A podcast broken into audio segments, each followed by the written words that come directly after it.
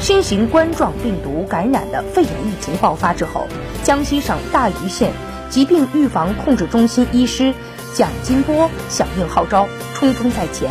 连续奋战在基层防控一线，因劳累过度突发心肌梗死，于二零二零年一月二十八号不幸去世。早在一月十五号，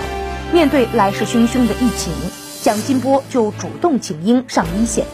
根据分工安排，蒋金波负责到隔离病房进行流行病学调查。